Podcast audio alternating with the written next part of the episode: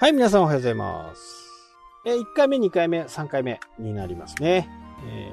ーね指名検索のところなんですけど、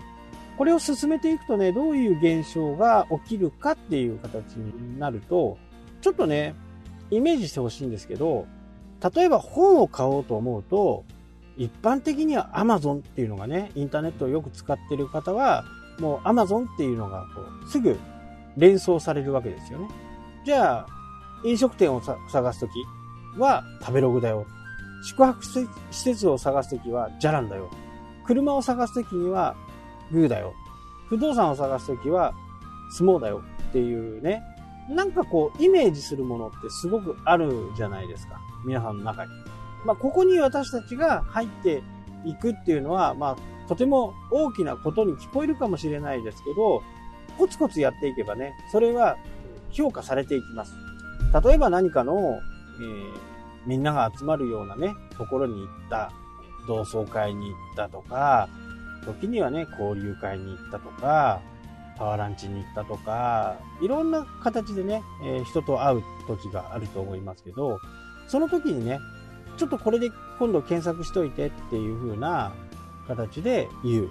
まあ、これもね、地道なこう指名検索としてのね、えーあり方なんで、非常にこう、強い。ここもね、あの指名検索イコールね、ブランディングと言ってもいいかもしれないですね。本といえば Amazon。車といえば何みたいな。そんな感じでこう、ブランドが立ち上がっていくと、そういう形に、えーなっていきますんでね。この連想する時の言葉と、その人のやってることっていうことを私たちはやっていかなきゃな。例えばじゃあ、あなんか税金のことについて困ったなとかって思うと、自分の知り合いの税理士さんに相談する。あ、このことだったらこの人に聞けばいいかな。まあ、これがね、指名検索の一つでもあるんですよね。あ、車の、車のことについては、この人に聞けばいい。釣りのことについては、この人に聞けばいい。そういうふうに、イメージできるものをね、えーが、これは友達同士の話ですけど、これがね、一般的になってくると、えー、印鑑作りたいなと思ったら、ハンコさん21とかね。まあ、場合によっては、同じ、えー、ハンコ作りたいなと思っても、ハンコ広場とか、ハンコ屋 .com っていろんな形であると思いますけど、これは、その、ハンコ屋さん21っていうところに触れてないからわからないだけで、こう、ソーシャルメディアとか、メディアとか、いろんなものをを介して、ハンコ屋さん21っていうのをね、えー認識してもらえれば、そこでね、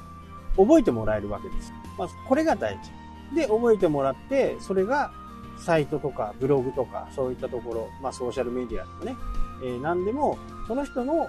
ことがよくわかるようなあものにしておくっていうことはね、これちょっと大切なんですよね。はじめはちょっと難しいかもしれないんですけど、えー時にはね、やっぱりツイッターなんかを使ってると、ネガティブなね、発信をする人もいると思うんですよ。でも、それ含めてね、ファンになってもらうっていうことがね、やっぱり必要なんで、いいことばっかり言ってるじゃダメで、やっぱりこう自分の思ってることとか、こういう人なんだっていうふうなことを、やっぱり感じてもらって、ああ、こういう人だったらちょっとフォローしたくないな。これはこれでね、いいんですよね。しょうがない。だからそこを、なんかこう、取り繕ってやってるような投稿だとね、面白くないですし、えー僕が言う Facebook の友達と Twitter の繋がってるのっていうのは、人レベルっていうのかな、友達レベルの差が全然違うわけですよ。やっぱり Facebook とかだと、なんかこう、大人の事情もあってね、ああ、友達申請しときます。あじゃあ、友達申請しますねって言って、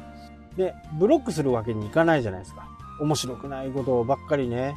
えー言って、なんか文句ばっかり言ってる人のツイ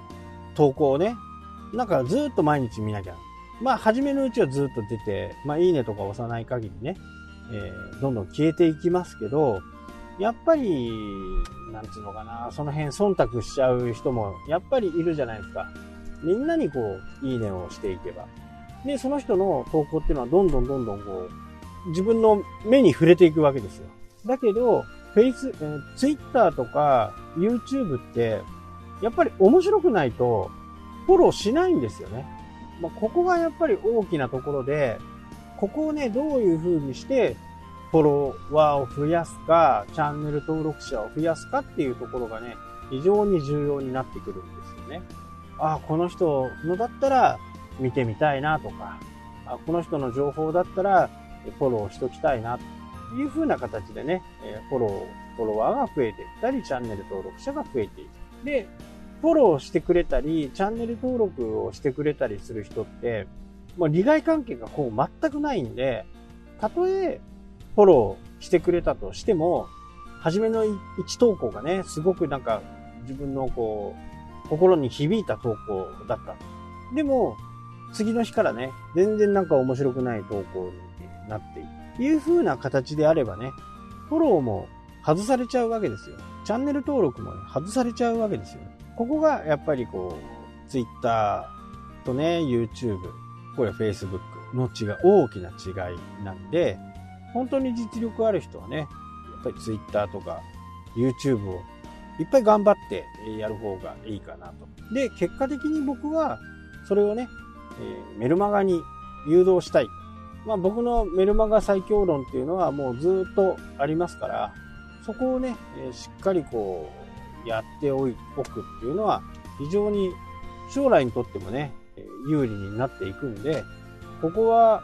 必ずやっといていただければなとは思います。まあ指名検索からね、ちょっと話がずれちゃいます。ずれちゃいましたけど、指名検索でもう成功するとね、どんどんどんどんこうアクセスが集まってくるようになります。それも濃いお客さんどうでもいいようなお客さんからのアクセスじゃなくって、ああ、その商品本当に考えてるなとか、あ欲しいなとか、どういう商品、今度はな、こんな商品を売ってほしいなとか、こんな商品だったら買いますよとかって、フィードバックもね、もらえるような中になっていく。なので、この指名検索イコールね、えー、メルマガの誘導もファンになってもらったら、メルマガやってますって言うと、メルマガ登録してくれるはずです。ここがね、えー、やっぱりこう、とても重要なんですね。なので、ツイッターにね、1000人いたら、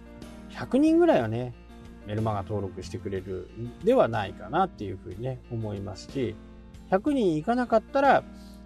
もしかするとあなたに何か問題があるか、100人っていうのが10%っていうのが僕の中でのちょっと目安なんですよね。そうなると、投稿を見直してみたりね、動画を見直してみたり、そういう作業をして、あ、こういうところがね、もしかするとダメなのかなっていうことなんかもこう、分かってきたりします。なので、えー、まずはね、Twitter とか YouTube とかを、まあ、コンテンツをね、しっかり詰め込んで、もう私の知識の中にね、もうこれ以上はないっていうぐらいのね、濃厚なコンテンツを出していくことをね、お勧めします。はい、というわけでね、今日でね、だいたいこう3回になってお伝えししてきましたから、今日で終わりたいとは思います。はい、というわけでね、今日もありがとうございました。それではまた。したっけ